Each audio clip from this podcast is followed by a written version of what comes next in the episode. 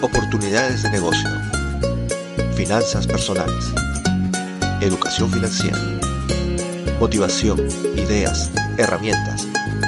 Soy Luis Eduardo Santolaya y esto es Oportunidades para ti. Hola, bienvenidos a un nuevo episodio de Oportunidades para ti, tu podcast semanal de finanzas personales y negocios por Internet. Estimados amigos que nos acompañan semanalmente, este es nuestro último episodio del año y también de la década. Tal como les anuncié el episodio anterior, haremos un paréntesis de cuatro semanas para reponer las energías, alistar nuevo material y preparar algunas novedades en el formato que llevamos hasta ahora.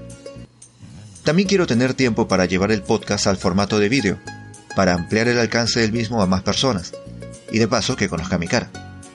no, mejor eso no. Bueno, ya les adelanté un poco los proyectos para el próximo año. Ahora sí vamos a enfocarnos en lo que tenemos para hoy. Hoy les vamos a comentar un poco sobre el comercio electrónico o e-commerce. Un tema muy amplio que abarca muchos aspectos y espero que no los aburra demasiado.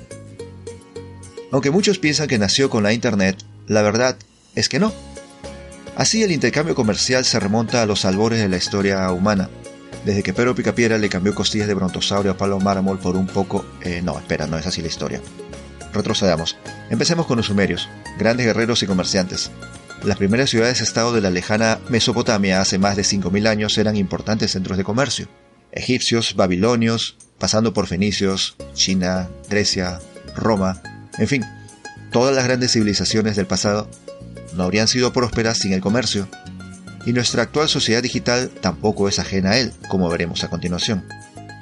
¿Qué es el comercio electrónico? También conocido como e-commerce, el comercio electrónico es el tipo de comercio que involucra el uso de Internet.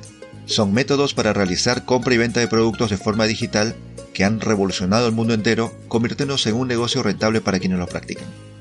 Para las grandes empresas, el adaptar sus ventas al comercio electrónico ha supuesto un gran incentivo en sus ingresos, ya que con un buen proceso de marketing y la paciencia adecuada, la cantidad de clientes a las que podrán hacer llegar sus servicios será mayor gracias al uso de la Internet y las redes sociales. Dentro de los sitios web con más uso en este tipo de comercio, se ubican los portales de compra, tales como Amazon, fundada por Jeff Bezos en 1994 en el garaje de su casa, como un sitio web para vender libros que se enviaban por correo, sitio que en pocos años creció hasta cotizar en bolsa y amplió su rubro hasta incluir hoy en día prácticamente cualquier cosa que se nos pueda ocurrir, y de paso convirtió a Bezos en el hombre más rico del mundo. Acercándonos más a nuestra realidad, tenemos el caso de Mercado Libre, fundada en 1999 por Marcos Galperín, su actual presidente y CEO, como un portal de subastas, que años más tarde se asociaría con otro gigante, eBay, y en 2007 saldría a la bolsa en el Nasdaq, donde actualmente su valoración supera los 25 mil millones de dólares, con varios miles de usuarios visitando sus plataformas de forma diaria, adquiriendo productos de cualquier tipo.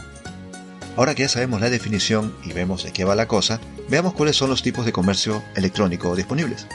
Pues el comercio electrónico tiene variaciones para cada tipo de negocio o producto que quiera implementar las personas con los mismos. Uno de los más conocidos es el negocio para consumidor o B2C, Business to Consumer, en este tipo de comercio electrónico, el consumidor adquiere un producto por medio de Internet a una empresa. Entre sus beneficios más considerables está la velocidad con la que se pueden realizar estas transferencias de compra y venta, así como el proceso de transferencia monetaria entre productor y consumidor.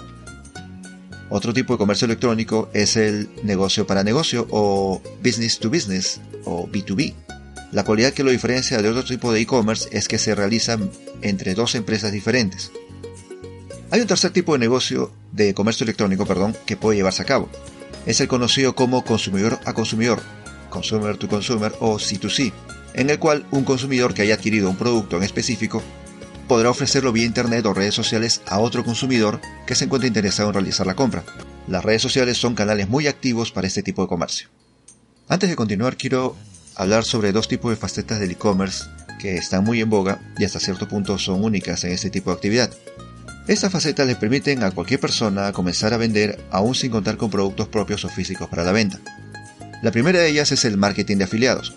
El marketing de afiliados es un tema tan amplio de por sí que sobre él tratará nuestro primer episodio del próximo año, pero que resumiendo, se trata de promocionar productos de otras personas, digitales o físicos, usando códigos especiales de identificación, conocidos como enlaces de referidos, que permiten al vendedor identificar al afiliado que le refirió el cliente y a cambio de esa referencia, pagarle al afiliado una comisión monetaria por dicha venta. En otras palabras, uno recomienda un producto, envía al cliente a la página de ventas mediante su enlace de afiliado y recibe un pago por la compra que realiza el cliente. Suena fácil, ¿verdad? Lo mejor es que funciona, y hay muchísimas personas alrededor del mundo que viven del marketing de afiliados. Pero no crean que el marketing de afiliados es algo para emprendimientos pequeños o empresas pequeñas. Existen empresas grandes que utilizan este sistema para realizar sus ventas, porque reconocen el poder que tiene la recomendación de un usuario satisfecho. Un ejemplo, nuevamente, Amazon, que tiene un programa de afiliados en el cual te puedes registrar y ofrecer sus productos en tus sitios web, blogs, redes sociales o como se te ocurra. Inclusive hay quienes tienen tiendas virtuales en sus blogs ofreciendo únicamente productos de Amazon relacionados con su nicho. Tomen nota, la segunda faceta es la conocida como dropshipping. Y si pensabas que vender productos como afiliado es genial, pues esto te hará saltar los sesos. Porque con el dropshipping puedes vender productos físicos sin inventario. Así como lo oyes. Básicamente el dropshipping consiste en ofrecer un producto. Una vez que te lo compran recibes el pago y con este vas a un distribuidor especial conocido como dropshipper en donde tú colocas la orden a nombre del cliente, pagas por el producto con el dinero que el cliente ya te pagó y el dropshipper se encarga de hacer el envío del producto directamente al comprador. ¿Tu ganancia? Pues es la diferencia entre el precio en que tú vendes el producto y el precio mismo en el dropshipper, más el envío por supuesto. Hay gente que factura miles de dólares al mes vendiendo únicamente con dropshipping.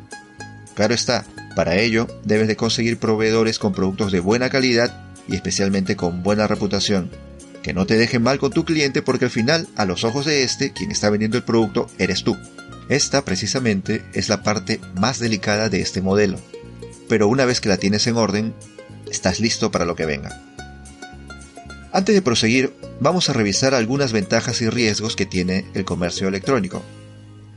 Más que riesgos son desventajas, pero bueno, vayamos. Ventajas principales. Permite acceso a un mercado globalizado, que otorga visibilidad 24-7-365 y sin limitaciones geográficas. Otra, reducción de costos, tanto logísticos, de almacén, piso de ventas, personal, etc. 3. Valor añadido a la empresa. Si tú tienes un negocio físico y lo llevas a Internet con e-commerce, eso le da mayor valor a tu marca y a la empresa, por lo tanto. 4. Facilidad de alcance del consumidor. En otras palabras, el consumidor solamente tiene que meterse a Internet, buscar el producto y ¡pum! lo tiene al alcance para poder comprarlo en cualquier momento. Todo esto relacionado con el punto 1. Ahora, riesgos principales, o desventajas más bien. Primera, mercados muy competitivos. Actualmente todo el mundo está en Internet y hay que saber diferenciarse del resto para tener éxito. 2. Posibilidad de problemas técnicos, tanto a nivel interno como de factores externos, especialmente si se va al internet o se va la electricidad, pues ya se imaginan. 3. Posibilidad de fraude. Los ciberdelincuentes están siempre al acecho.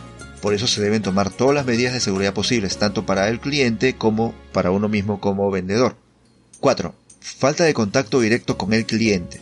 Esto es algo en lo que el e-commerce está en desventaja con una tienda física, pero es algo en lo que se debe ir trabajando, creando una imagen de marca con una muy buena reputación a fin de crear confianza en el consumidor. Ahora, ¿cómo empezamos en el e-commerce? Iniciar un proyecto de e-commerce no es tan sencillo como iniciarse en el trading y posiblemente requiera una mayor preparación previa y recursos antes de poner manos a la obra. Primeramente debes saber en dónde estás parado. Si ya tienes un negocio offline y quieres llevarlo a Internet, o si estás empezando de cero porque recibiste tu gratificación y quieres invertirle en una nueva fuente de ingresos. Algo típico en esta época. Sea cual sea tu caso, tienes una primera opción de bajo costo y fácil implementación. ¿Recuerdas que al principio mencionamos dos nombres? Hasta tres si escuchaste atentamente. Pues sí, una primera opción para empezar en el comercio electrónico es ofrecer tus productos, si ya los tienes, a través de portales como Amazon, eBay y en el caso de nuestro mercado latino, Mercado Libre. Básicamente lo que necesitas es registrarte y abrirte una cuenta, crear una ficha de producto, cargar tu inventario disponible y publicarlos.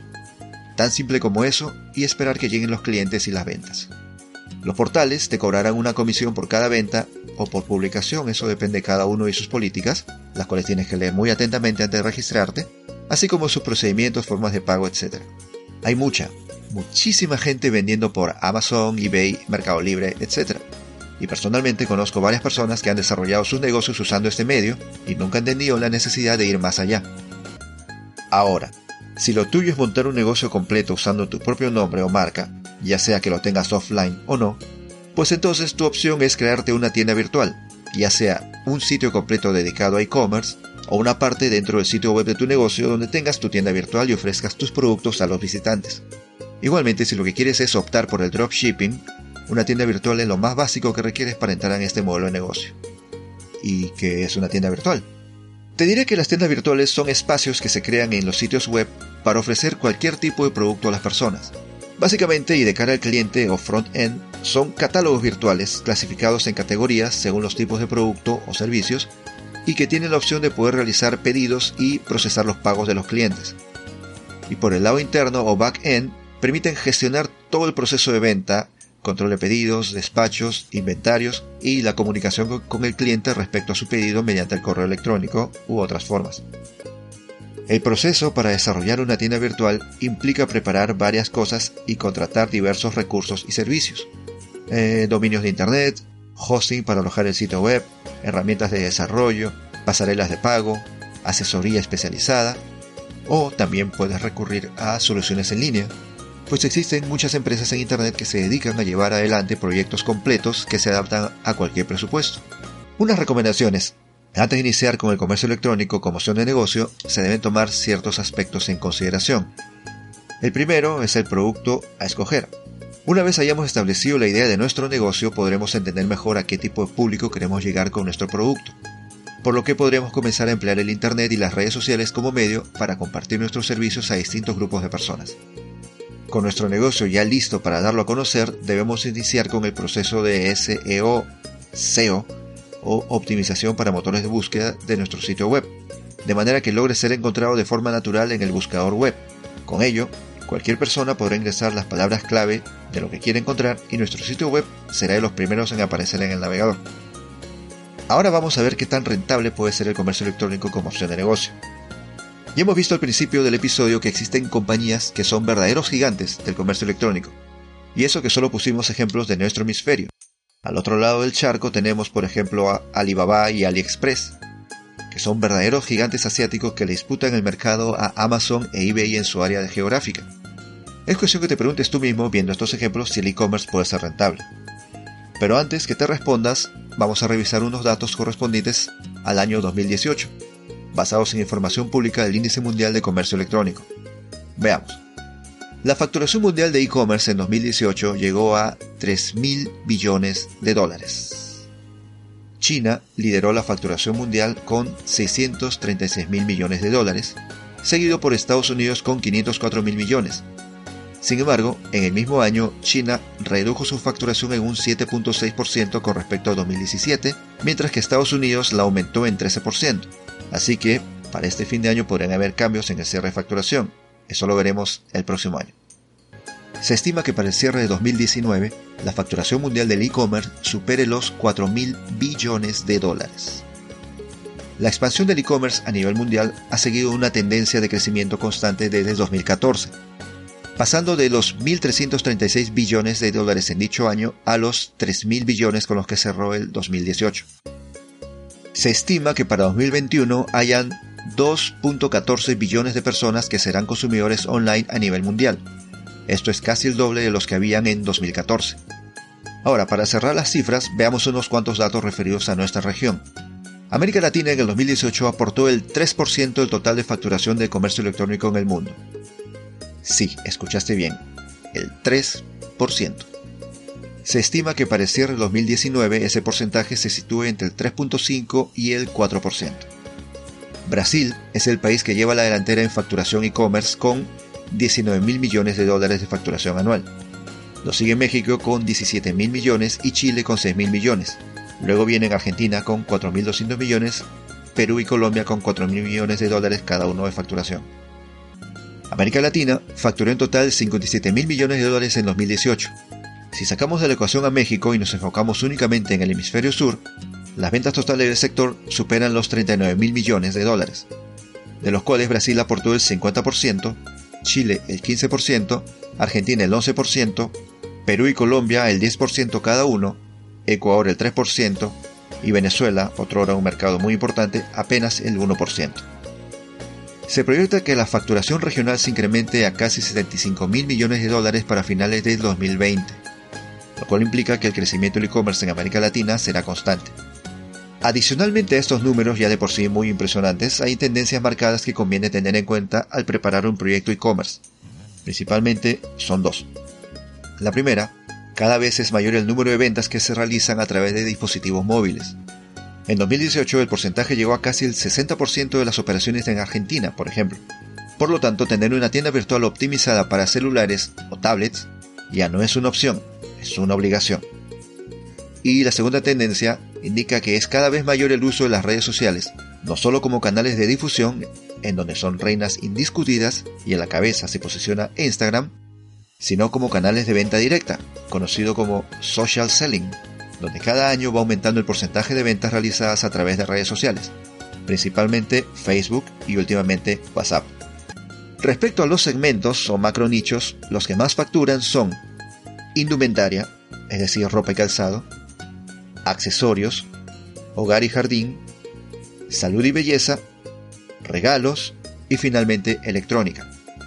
Sin embargo, hay que tener en cuenta que la facturación del primer segmento casi duplica el total de los otros cinco. Luego de conocer estas cifras, podemos ver que el sector e-commerce presenta excelentes oportunidades de crecimiento, pues se trata de un mercado en franca expansión, especialmente en nuestra región, en la cual aún la participación es bastante baja comparada con otros continentes. La mayor o menor rentabilidad del e-commerce como opción de negocio dependerá en gran parte del estudio previo, la elección de un buen nicho, así como buenos productos y buenos precios. Una tienda virtual bien diseñada, un excelente servicio y una adecuada promoción a través de canales de difusión. Los números indican que cumpliendo las premisas anteriores, las posibilidades de tener éxito son bastante buenas. Como siempre, investiga, asesórate legal, contable y técnicamente. Si es posible, busca un mentor. Empieza paso a paso, poco a poco, sienta unas bases sólidas y luego empieza a crecer. Después de todo esto, podemos concluir que el comercio electrónico es una opción muy interesante, de relativamente bajo presupuesto para iniciar un negocio por Internet o trasladar uno ya existente y ampliar los horizontes. Si vas a utilizar una plataforma grande como Amazon, eBay o Mercado Libre, eso te garantiza tráfico y visibilidad, lo cual es muy importante. Si vas a empezar desde cero con tu propia tienda virtual, debes enfocarte en crear una marca, desarrollar tu plataforma y aumentar tu propia base de clientes, generando tu propio tráfico, ya sea desde redes sociales o con campañas publicitarias. Son dos caminos con ciertas similitudes y algunas diferencias. Elegir el tuyo dependerá de tus propias aspiraciones, metas, objetivos y presupuesto. Sea cual sea el que elijas en nuestro sitio web oportunidadesparati.com encontrarás información, así como algunas opciones disponibles tanto para capacitarte adecuadamente como para iniciar tu propio proyecto de comercio electrónico. Visítanos. Muchas gracias por habernos acompañado estos meses en esta aventura. Por ahora nos despedimos hasta el próximo año y decimos adiós a la segunda década del siglo XXI. Considero que este es un buen momento para plantearte tus objetivos y metas no solo para el próximo año, sino para los próximos 10. Definir cuáles son tus sueños por cumplir y enfocarte en ellos para visualizar dónde quieres estar dentro de 10 años. Soy Luis Eduardo Santolaya y deseo que pasen unas excelentes fiestas en compañía de sus familiares y seres queridos. Reciban mis mejores deseos de salud y éxito para el próximo año. Y recuerden que nos encontramos nuevamente el 17 de enero. Los espero. Hasta entonces.